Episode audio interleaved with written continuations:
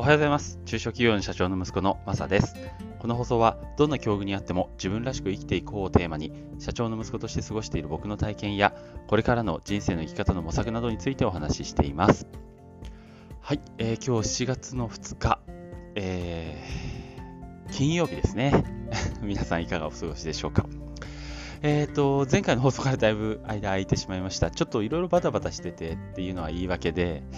まあ本当にバタバタしてて、えーちょっとこれからね、頑張って、まあ本当に短くてもいいから続けていきたいなと思っております。よろしくお願いします。はい、えー、ということで今日はですね、あのー今ちょっと取り組んでるですね、えー経営、会社運営について、えー伝えたいことっていう、えーちょっとそういう資料をまとめてるんですけど、それについてお話ししたいなと思っております。それの、えーいろんな、えーちょっと考えてることについてお話したいなと思ってます。えっと、えーそうですね、あの輸入ビジネスを頑張っているんですが、一応あの9月に会社辞める予定なので、えー、とあと2ヶ月ですよね。そうすると、まあ、その間にあの僕はこの会社のその、えー社長の、えー後取り息子としていろいろ勉強してきてたこと、あと、えー今会社にね、あのぜひ必要だなと思っていることっていうのを最後、なんかこう伝え切らずにやめてしまうと、きっと後でなんとなく後悔があるなと思ったんですよね。これ感覚なんですけど、うん、ちょっと後悔するんじゃないかなって思ったので、えっ、と、毎週月曜日、えー幹部会議って言って、あの朝30分ミーティングやってるんですけど、そこにまあ参加させてもらってるんですけど、その時に、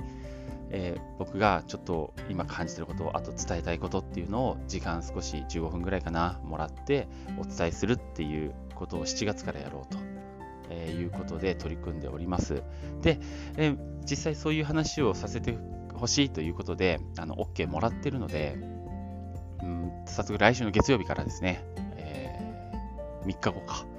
えー早速第1回ということでやらせてもらおうと思っているんですけど、それの資料を作ってて、なんかね、いろいろ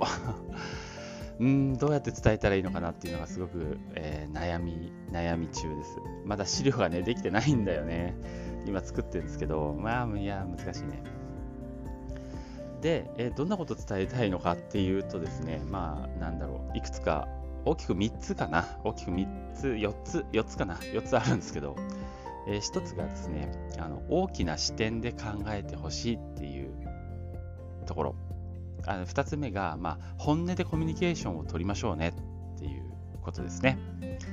で、3つ目がマネジメント。まあ、これは特に教育とか、えーそういう部分なんですけど、まあ、マネジメントをもうちょっと頑張っていきましょうねっていうこと。あ、3つだった。その3つですね。大きくこの3つを伝えたいなと思っていました。で、そうですね。あのいずれも今の会社にちょっと必要だなと思っていることで、あのまあ、まず最初の大きな視点で考えようっていうところなんですけど、えっ、と、みんなね、ほんと真面目で、えーやっぱり現場上がりの人間多いんですよね。だから目の前のこと、えー目の前でこう見つ目についてる問題点っていうのを中心にやっぱりお話しするんです。それは本当に大事なことだし、話さなきゃいけないことなんですけど、まあ、ただそれに比べて、例えば将来どうしていきたいとか、あの会社の核になる考え方はこういう考え方だよねとか、まあ、それこそ企業理念とか、えーそういったところっていうのは何もこう常にね話がないんですよ。で、そういう話をしてるところも見たことがないし、多分してないんですね。で、あの社長自身も引退するっても言っているので、じゃあ社長引退した後、そして、えー僕もいなくなった後、やっぱり人数が減って組織が変わるわけじゃないですか。その社長が引退した後の組織ってどういう形にしていこうかねなんていう話とかも一切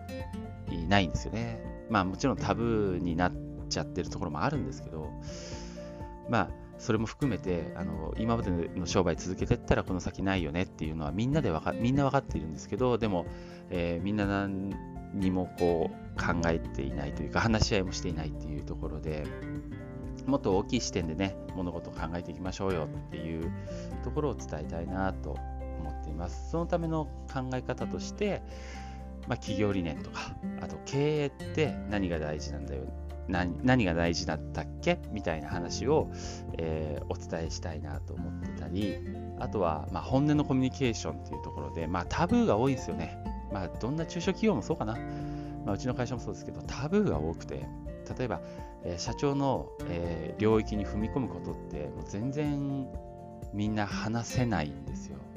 例えばお金に関することとか、え利益の使い方だったりとか、まあ、さっきも言ったように社長が、えちょっと退いた後の話とか、なんかね、まあ、社長の先輩特許的なものになっているものって、まあ、全然ね、話せないんですよね。コミュニケーションが。あとは、従業員に対してもめちゃめちゃ気を使いすぎて、なんていうのかな、本当はこうやってほしいなっていうのをみんな持ってるんですけど、それを言えないんですよね。まあ、優しいのかな。多分ね。あとは、まあでも反発されて傷つきたくないんだろうなってなんか思うんですけど、わかんないですけど。だそういうコミュニケーションっていうのをすごくね、うん、上辺のコミュニケーションはすごいあるんですけど、こう、なんていうの、本音でぶつかり合うっていうのがないんですよね。だから会議とかでも、もう上っ面な会議で終わっちゃうみたいな。多分みんな、どこもそうなんだろうね。だそういうのってあんまりこう今はいいけど後々良くないよねっていう話とかまあじゃあこうやった方がいいんじゃないですか？みたいな話もしたいなと思ってたりしますね。あと最後、マネジメントですね。まあ、何回か問題になっているんですけど、こうある人はすごく業務軽くて、まあ、こう会社全体の業務も、まあ、なんていうの、しないで、さっさと帰る人がいたりする一方、なんかもういつもね、あの 業務をめっちゃ抱えてて、えー、いつまでも帰れない。その上に会社のなんかいろんな全体の業事も業務もしちゃうみたいなそういう人もいてもうアンバランスさがすごく目立ってるんです。ここはやっぱりマネジメントの力を使ってやっぱりこう業務負担均等にしていくっていうのが必要だと思うんですけどやっぱりこれができてないんですよね。もう放置放置なんですよね。人それぞれに任せるっていう形。この任せるのはいいんですよ。任せるのはいいんですがあの明らかな業務負担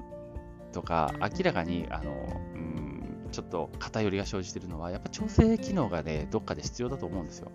まあそういうことをしていかなきゃダメだよねっていう話を、えー、していきたいのとあとはあの挑戦挑戦どんどんしていきましょうっていう話をねえ失敗することこそが成長につながるよっていうような、まあ、そんな話もね、えできたらいいなと思ってたりします。えあ、4つだとやっぱり、最後マーケティングの話も少ししたいなと思ってたんだ。そうだそうだ。あの、利益を、やっぱ売上重視なんですよね。でも利益を上げる方法、利益に着目した考え方って絶対必要なので、まあ、その辺ですね。まあ、いろんな、ほら、なんていうの、損益損益分岐点とかもそうですけど、えー、なんだろう、方程式みたいなのあるじゃないですか。利益の。なんか、売上引く原価引く経費が利益で、じゃあ、売上上げるためには、こう、買い上げ点数かける、えー、一品単価とか、客数がとか、なんかあるじゃないですか。そういうところの基本の基本を、えー、伝えられるところ伝えたいなっていうのが、そうそうありましたね。それ以外にもマーケティングの、こう、いろんな視点とかも伝えたいなっていうのが、あって、まあ、これベラベラベラベラごめんなさい、喋ってるだけなんですけど、めちゃめちゃいっぱい要素があって、どうしようかなって まとまんないなと思って、もうね、なんか、うん、悩んでます。ねえ、あと昨日ちょっと妻にもね、あのこんなんどう？なんてちょっとちらっと見した、あの作った目次を見したんですけど、うん、いや、こんなんね、誰も聞きたくないものをこう押し付けみたいにされても誰も嫌だ誰も聞かんよって言われました。まあ本当そうだなと思ったのでなんかね少しでも興味引くようななんか楽しめる要素を入れていきたいなと思っているんですけどそれもまたねいろいろ悩んでます。まあこれ本当に僕の自己満なので誰も求めてないものをねあの聞いてっていうんでまあなんかねちょっと その辺も悩んでるな どうしよう、やめようかな。なんか、どうしたらいいのかな。うん。というところですね。お、やばい、時間がない。はい、ということで、えー、っと、えー、なんだっけ、今日はですね、あ、そうそうそう、えー来週からちょっと頑張っていきたいと思ってます。ごめんなさい、ぐだぐだした話になりましたけど、えそういうことを今、え取り組んでて、え頑張っていきますので、また進捗報告します。はい、それでは最後まで聞いていただいてありがとうございました。それではまた。